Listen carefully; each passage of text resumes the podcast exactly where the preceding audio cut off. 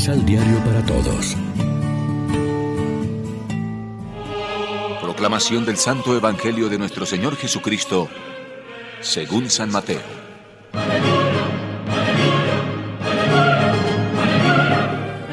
Se dijo a los antepasados, no cometerás adulterio. Ahora yo les digo que quien mira con malos deseos a una mujer, ya cometió adulterio en su interior. Por eso, si tu ojo derecho es ocasión de pecado para ti, sácatelo y tíralo lejos, porque es más provechoso para ti perder una parte de tu cuerpo que no seas arrojado entero al infierno.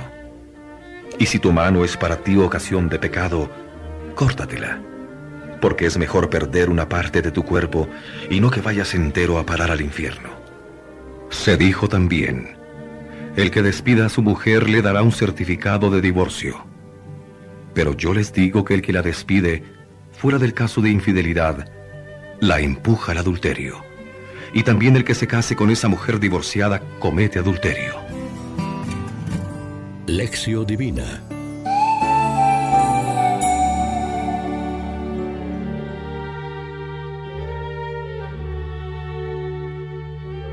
Amigos, ¿qué tal? Hoy es viernes 10 de junio y a esta hora, como siempre, nos alimentamos con el pan de la palabra. Declarado el espíritu de la ley nueva o nueva justicia, Jesús lo explica descendiendo a algunos puntos significativos. Son las seis antítesis de las que ayer veíamos la primera. Hoy leemos la segunda y tercera, referentes al adulterio y divorcio respectivamente. Las antítesis de Jesús contraponen cumplimiento externo y actitudes interiores. Así descalifica Cristo la casuística del mínimo legal que se da por satisfecha con la observancia de la sola letra de la ley. Él urge más bien el espíritu de la norma, una observancia animada por el amor sin límites, que es lo que viene a dar plenitud a la ley.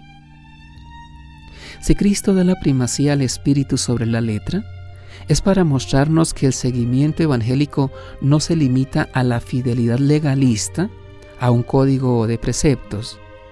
Es el peligro que nos acecha continuamente. Pero la moral cristiana, la ética auténticamente religiosa, es más que eso. Toda nuestra vida, animada por la fe, ha de ser respuesta personal al don amoroso de Dios manifestado en Cristo.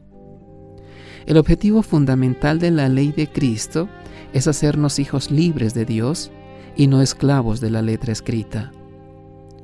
Mientras no nos sintamos liberados del legalismo tacaño, porque nuestro amor, como el de los santos, va mucho más allá de los límites de la letra de la norma, no habremos captado el mensaje evangélico del discurso del monte.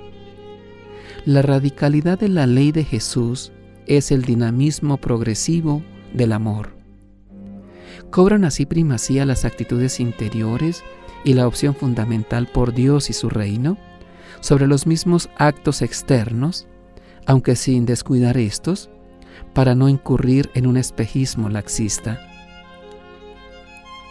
Reflexionemos ¿Hacemos de la palabra de Dios, la fe, la religión, el respeto a la vida, los mayores tesoros?